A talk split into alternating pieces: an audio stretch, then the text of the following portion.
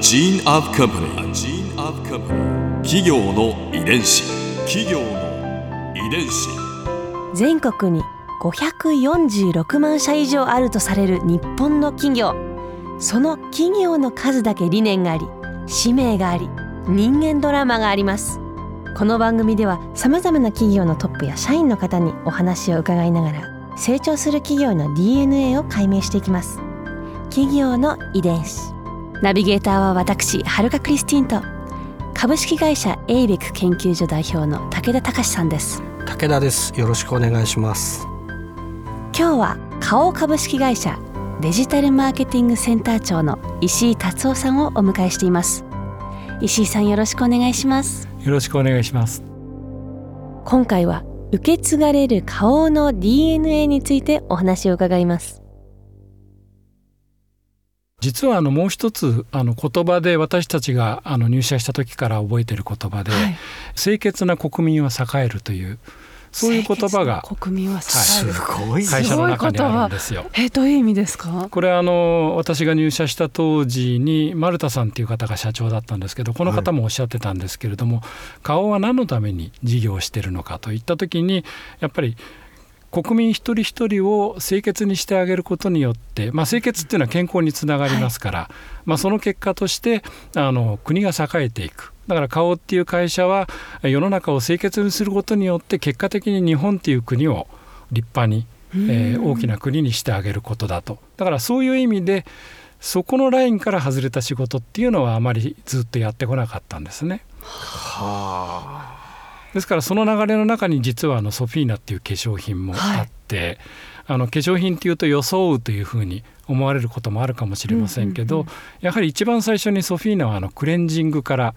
出してるんですね。あの肌の表面にあの悪いものを何も残さないで、はい、きれいにしてあげることによって今度はそこに化粧水だとか乳液だとかをこうつけてあげることによって肌の状態を良くしてあげるっていう、まあ、一つ顔のポリシーがあってそういうところから始まってるんですよ。すべてはじゃあ清潔というところに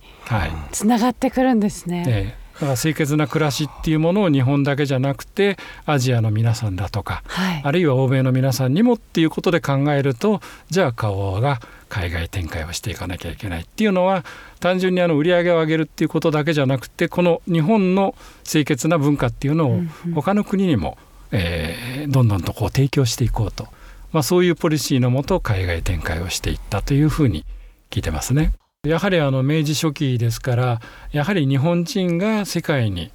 出ていくだとかあるいはあの江戸時代から明けて明治になっていかに日本がね遅れてるかっていうことを考えた時に、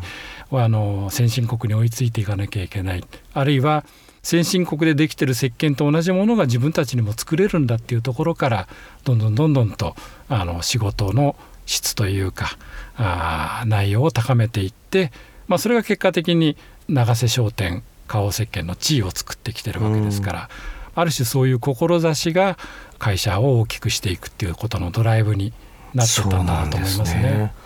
高品質なものを国民の皆さんに使っていただきたいから生産性を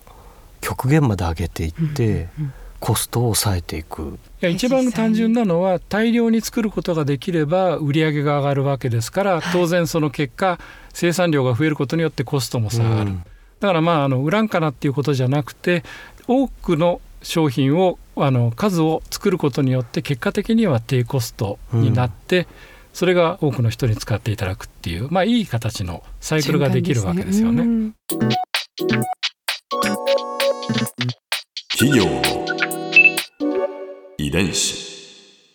昔の時代と今の時代だとやっぱりだいぶ違うと思うんですけど昔はね最初にこう作るとかですけど今はみんななんか結構ハイレベルという印象が勝手ながらするんですけどその中でもこう、はい、抜きに出るにはどうするんですか？そうですよね。あのやはり顔があの一番大事にしてるのはお客様の姿をきちんと見るということなんですね。あの花王さんがお客様っておっしゃる時にはちょっとその独特の重みがあると思うんです。石井さんがお客様というふうにこうおっしゃる時っていうのはどういったイメージを持たれてるんですかね？英語で言っちゃうとみんな一緒になっちゃうんですけれどもあの、まあ、コンスーマーになっちゃうんですよね、大体ね、はい、だけれどもやっぱり生活者お客様消費者っていうふうに実は言葉を分けていて、うん、はい。まあ、あの生活者っていうのはもっとずっと幅が広い。まあ、日本に住んで暮らしを営んでいる人。まあ、全員ですね。ねですよね。でそれよりももう少しあの幅が狭くなってでも使ってくれてる人ではない人も含めての言葉がお客様なんですね私の中では。この商品を買ってくれている人は明らかに消費者ですけれども、うん、そのカテゴリーの商品をあの利用する人花王の商品ではなくてもお洗濯とかお掃除とかをしている人たちっていうのがまあお客様。あお客様の方が使ってる、まあ、実際に使ってる人よりも広いところに。というふうに思って使っていますね。です、からやっぱり暮らしを見ていくお客様の暮らしを見ていくお客様の意見を聞くっていうのは、はい、花王製品を使っていただいてなくてもあの洗濯とかお掃除とかをする人でそういう人たちが何か悩んだり解消したいっていう思いがあるわけですよ。でそれを私どもの商品で少しでもお手助けすることができれば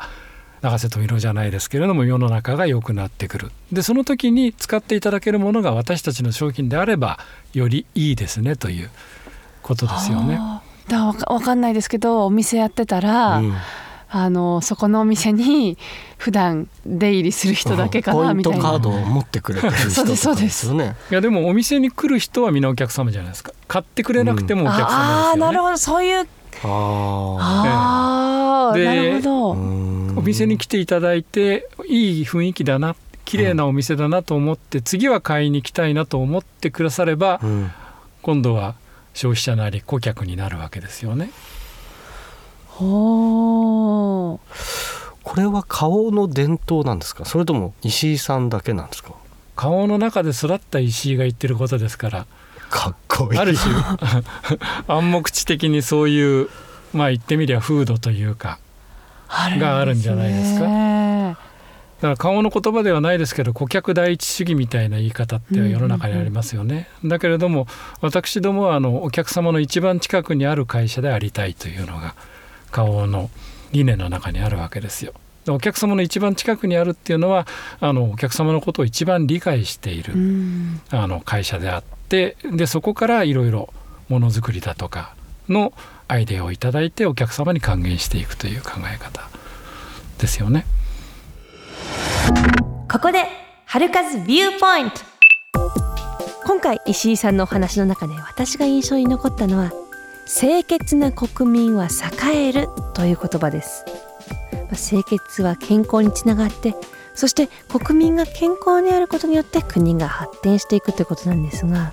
確かに私自身も思うんですがもともと綺麗な場所にやっぱりいるとそこをなるべく綺麗にしないといけないなというそういう気持ちになるんですがやはりこう一度ゴミ屋敷というかゴミ部屋になってしまった時はもうどうにもならないだろうもうちょっと増えても誰もわからないし自分もわからないだろうとやけくそになっていた時もありましたね。やっぱり綺麗を保つということはいかに大事か、まあ、そしてその綺麗というのをアジアや欧米にも提供することで今度は世界中を清潔にしてそして地球全体が栄えていくという非常にスケールの大きな話だなと思いました。企業の遺伝子